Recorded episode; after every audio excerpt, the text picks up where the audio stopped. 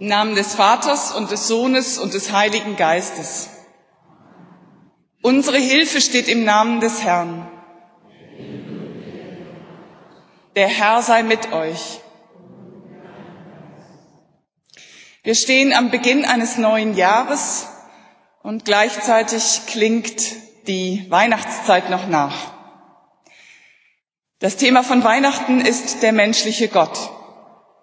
Und das Thema der Jahreslosung 2016 ist auch der menschliche Gott.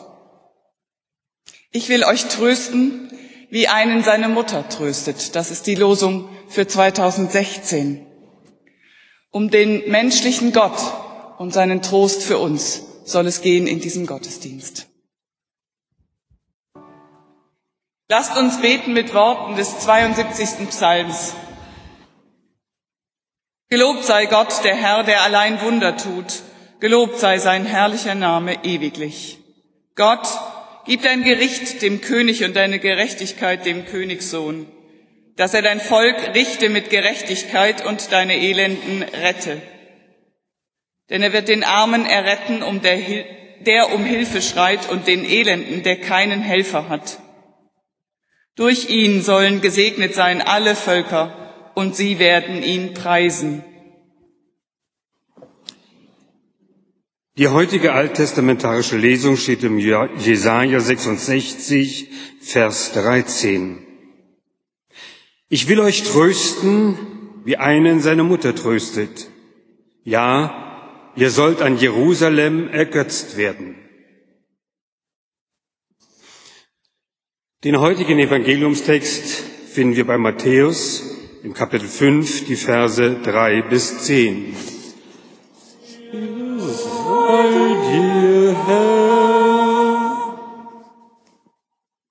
Selig sind, die da geistlich arm sind, denn das Himmelreich ist ihr.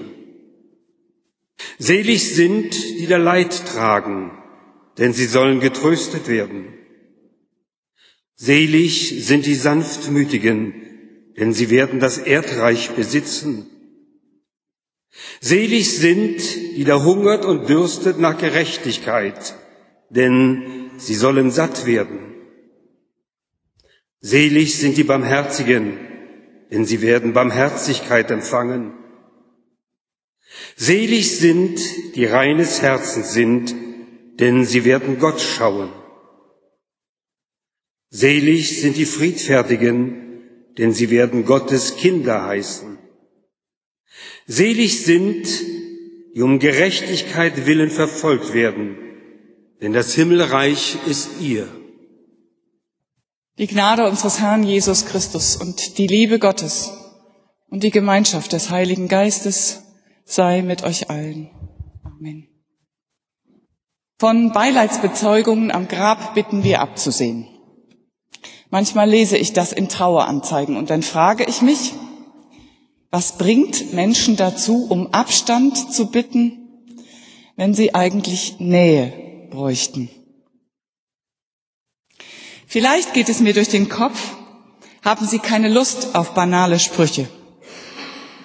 Das wird schon wieder. Jetzt muss er nicht mehr leiden. Die Zeit heilt Wunden. Vielleicht hat man aber auch als Trauernder das Gefühl, diese abgrundtiefe Leere in mir, die kann sowieso keiner verstehen. Und deshalb will ich erst gar nicht, dass es jemand versucht. Vielleicht denkt man aber auch, ich muss stark sein. Fulbert Stefensky schreibt über die Trosterfahrung nach dem Tod seiner Frau, der Theologin Dorothee Sölle, Folgendes. Nicht getröstet hat mich, wenn jemand versuchte, meinen Schmerz zu mindern. Ich finde, das ist eine Riesenversuchung, den Schmerz mindern zu wollen. Und ihn nicht mindern zu wollen, das hört sich nach nichts an. Aber ich glaube, das ist total schwer. Denn man kann den anderen schlecht leiden sehen. Einen Menschen trösten heißt, ihn bedürftig sein zu lassen, ihn weinen zu lassen, ihn kleiner sein zu lassen, als er ist, schreibt Fulbert Stefensky weiter. Die Freunde Hiobs können das. Ich lese Hiob 2.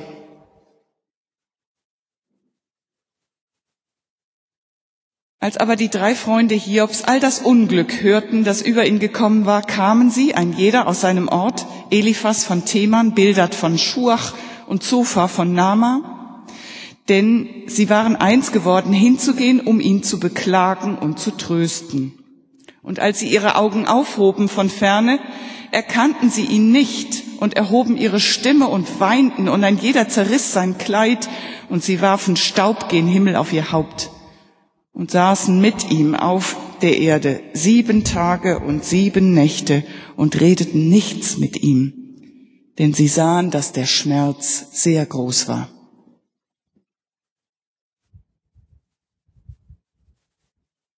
Zusammengekauert auf der Erde sitzen, den anderen klein sein lassen, sich selber klein machen. Die Freunde Hiobs können das.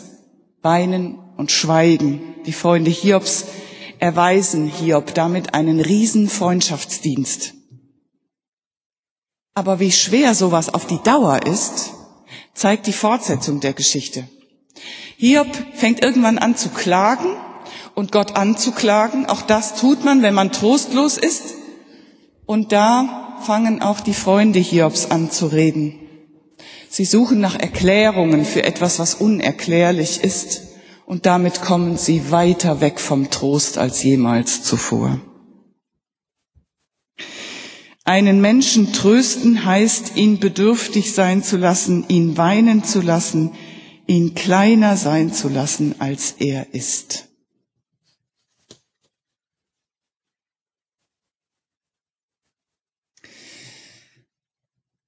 Ich glaube, nochmal, das ist wirklich das Schwierigste überhaupt, jemanden so trostlos erstmal zu lassen. Gott kann das. Jemanden kleiner sein, als er ist. Ich stelle mir vor, dass um 520, als Jesaja schreibt, Israel ungefähr so aussah wie Syrien jetzt. Die Häuser, Ruinen völlig kaputt. Der schöne Tempel geschleift. Das Land entvölkert. Und alles, was nur irgendwie kostbar ist, geplündert. Für diejenigen, die 520 vor Christus zurückkehren, nach Israel aus dem Exil zurückkehren dürfen, wird dieser Anblick ihrer Heimat sie zum Jammern gebracht haben. Es wird ihnen zumute sein, gewesen sein, als wären sie Kinder, die sich auf die Erde schmeißen und anfangen zu weinen vor Wut, Enttäuschung und Hilflosigkeit. Gott lässt die Leute klein sein. Er lässt erwachsene Menschen Kleinkinder sein, die gesäugt werden müssen, die auf den Schoß krabbeln dürfen, die in den Armen gewiegt werden. All das steckt in dem Satz, der Jahreslosung geworden ist. Ich werde euch trösten, wie einen seine Mutter tröstet. Und es steckt noch mehr in dem, was Jesaja so drumherum schreibt im Namen Gottes und von Gott.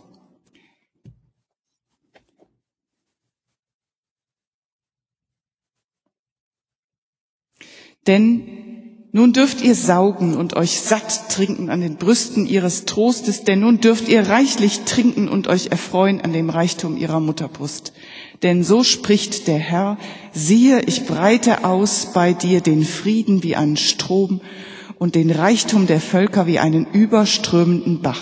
Ihr Kinder, wie ihre Kinder sollen auf dem Arm getragen werden und auf den Knien wird man sie liebkosen.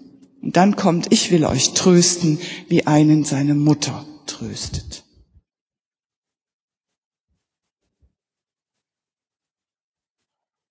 Das hebräische Wort für trösten ist Nicham und darin steckt heftig atmen. Heftig atmet einer, der seufzt. Und erst recht einer, der weint.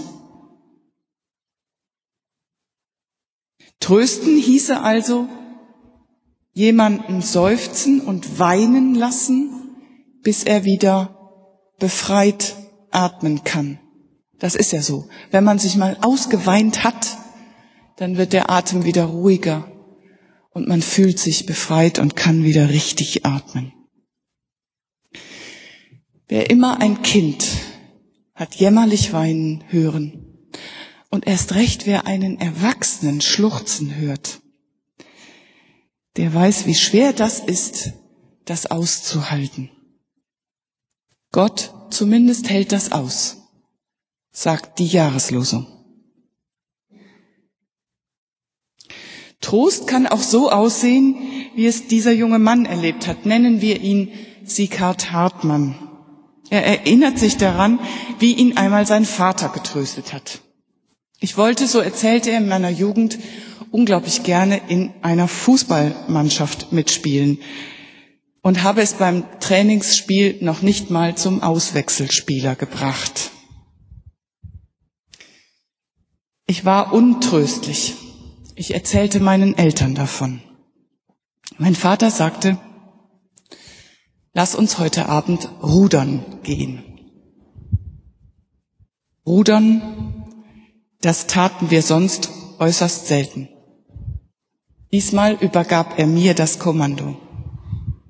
Nach dem Rudern holten wir noch einen Döner bei meiner Lieblingsbude. An diesem Abend habe ich mich getröstet gefühlt. Gefragt, was der Vater zu dem misslungenen Fußball-Auswahlverfahren gesagt habe, antwortet Siegert Hartmann, nichts. Eigentlich hat er nichts gesagt. Überhaupt haben wir wenig gesprochen.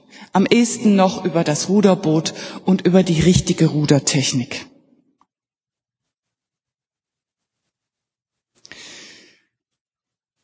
Ich kann mich auch an andere Situationen erinnern, wo mein Vater bei mir war. Ich würde es bei mir sein nennen, gar nicht unbedingt trösten.